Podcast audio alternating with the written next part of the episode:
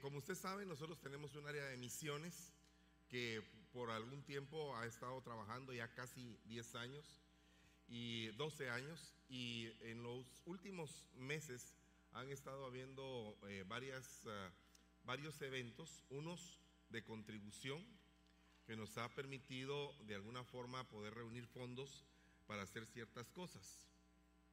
Esto ha, sido una gran bendición porque se ha hecho un trabajo poco a poco eh, eh, expansivo en varias naciones.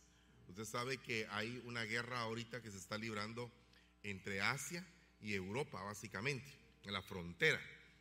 Eh, tengo yo la sospecha, la leve sospecha de que la OTAN es la bestia que emerge del mar, según lo que dice la, la Biblia porque la OTAN es la organización, la organización del Tratado del Atlántico Norte, así se le llama.